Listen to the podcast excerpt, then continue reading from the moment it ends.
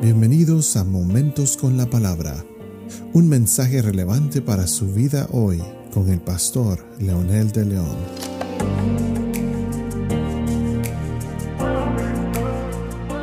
Saludos amigos y amigas, en el nombre del Señor les deseo un feliz año nuevo.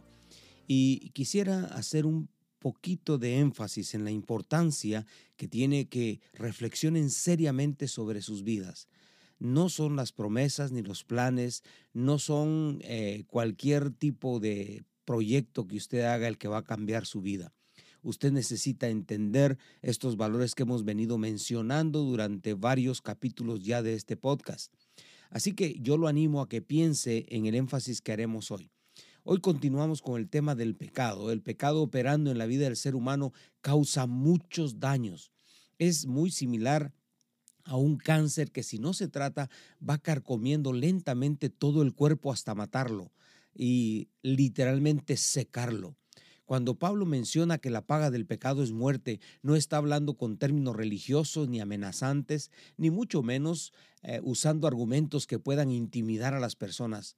Pablo está hablando por su propia experiencia y su vida dentro de una sociedad que al hacerse religiosa perdía su sensibilidad moral, espiritual y social.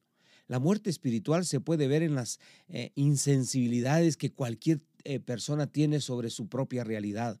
Aceptar el pecado como natural o como una parte de la humanidad son justificaciones que muchas veces se dan constantemente alrededor de las personas precisamente para justificar su pecado son personas que, como mencionábamos en nuestros episodios anteriores, argumentan a favor de su realidad aceptando el pecado en sus vidas.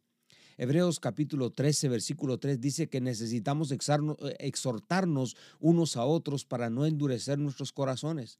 Tristemente, cuando alguien endurece su corazón, ya ninguna palabra de exhortación o guianza tiene sentido empiezan a ver a los que quieren ayudarlos como enemigos, como insensibles, como criticones, como incomprendibles de su realidad.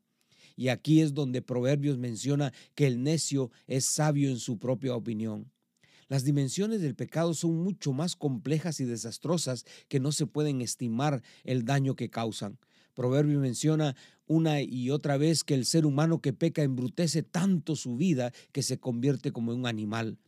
Dice Proverbios, al punto de se marchó tras ella como va el buey al, degolladero, como el ave que se apresura a la red y no sabe que es contra su vida. Eh, eh, Proverbios capítulo 7, 22 y 23. El doctor Jorge Treviño menciona sobre el endurecimiento del corazón del pecado. No solo se afecta el alma al endurecerse el corazón, además se sensibilizan los deseos carnales cada vez que se peca. Cada vez que el hombre los alimenta dándole rienda suelta, esos deseos se vuelven más sensibles, más fácilmente estimulables y más exigentes al demandar ser complacidos.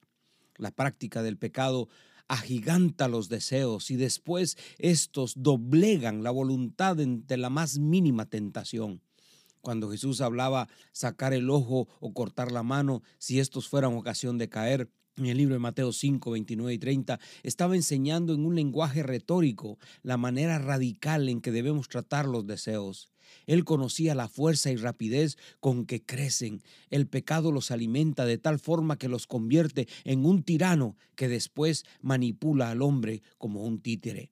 Piense seriamente, esta es la realidad de la humanidad hoy. No hay vuelta atrás. El ser humano va en decadencia cada vez más y más y más. La sociedad se está sumergiendo cada vez más en mentiras, en argumentos que están destruyendo nuestra juventud, nuestros niños, destruyendo nuestro mundo, destruyendo aún nuestra propia naturaleza, con el afán supuestamente de eh, progresar y de ser civilizados.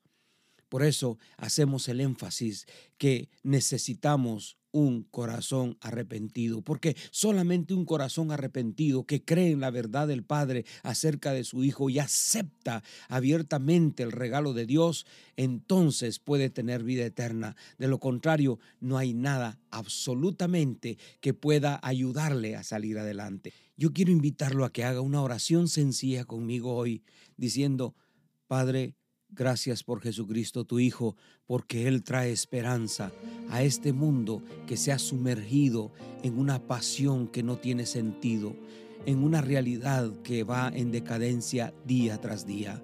Gracias por esa salvación preciosa al morir en la cruz del Calvario por nosotros, ese Hijo precioso que nos regalaste para que nosotros pudiéramos ver la luz. Hoy abrimos nuestro corazón y en el nombre de Jesús empezamos un nuevo año pensando en esa preciosa experiencia de vivir como nuevas criaturas para tener un mundo mejor. En el nombre poderoso de Jesús oramos. Amén.